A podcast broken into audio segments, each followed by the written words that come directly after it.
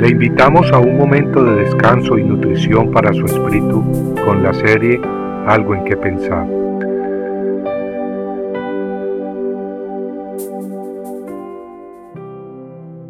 Harto de sacrificios. Visión que tuvo Isaías, hijo de Amós, concerniente a Judá y Jerusalén. Oíd, cielos, y escucha tierra, porque Jehová habla. Isaías 1, 1 al 2. El profeta Isaías comienza invitando a los cielos y a la tierra, a la creación entera de Dios para que escuchen la queja de su Creador. Jehová estaba por lanzar su queja respecto a su pueblo escogido, el pueblo de Judá.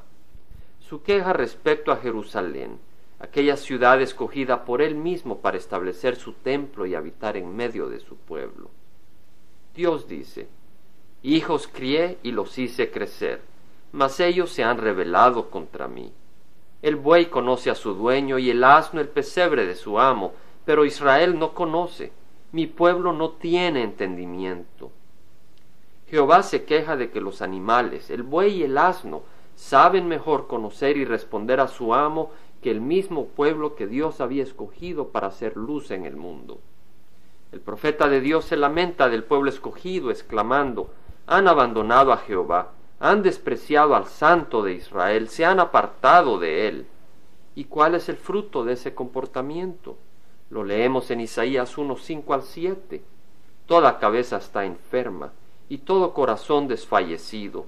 De la planta del pie a la cabeza no hay nada en él sano, sino golpes, verdugones y heridas recientes.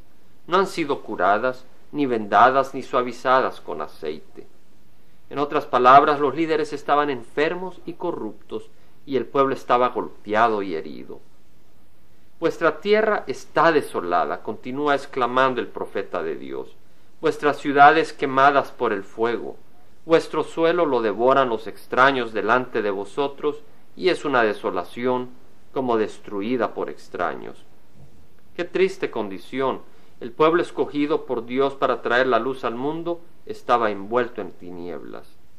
El pueblo libertado de Egipto había abandonado a su mismo Salvador. Israel había despreciado a aquel quien quebró las cadenas de su esclavitud, a aquel quien les había guiado por el desierto, al Dios de la eternidad, que había peleado por ellos mismos contra naciones poderosas, dándoles la victoria.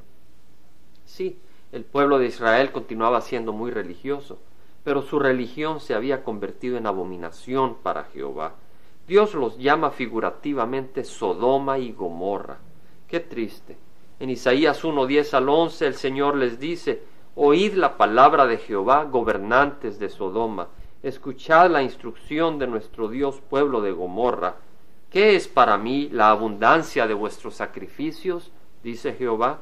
Harto estoy de holocaustos de carneros y de cebo de ganado cebado, y la sangre de novillos, corderos y machos cabríos no me complace.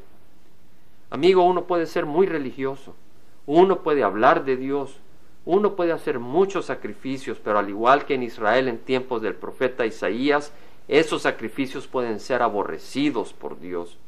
En 1 Samuel 15:22, la palabra de Dios dice, se complace Jehová tanto en holocaustos y sacrificios como en la obediencia a la voz de Jehová. He aquí, el obedecer es mejor que un sacrificio, y el prestar atención que la grosura de los carneros. Esta es la palabra de Dios.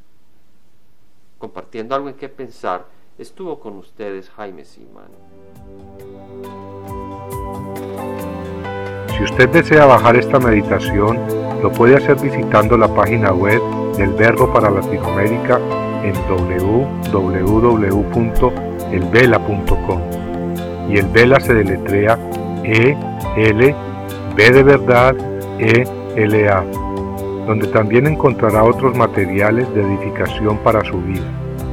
Puede también escribirnos a El Vela Pio Voz 1002 Orange, California 92856, Estados Unidos. Dios le bendiga.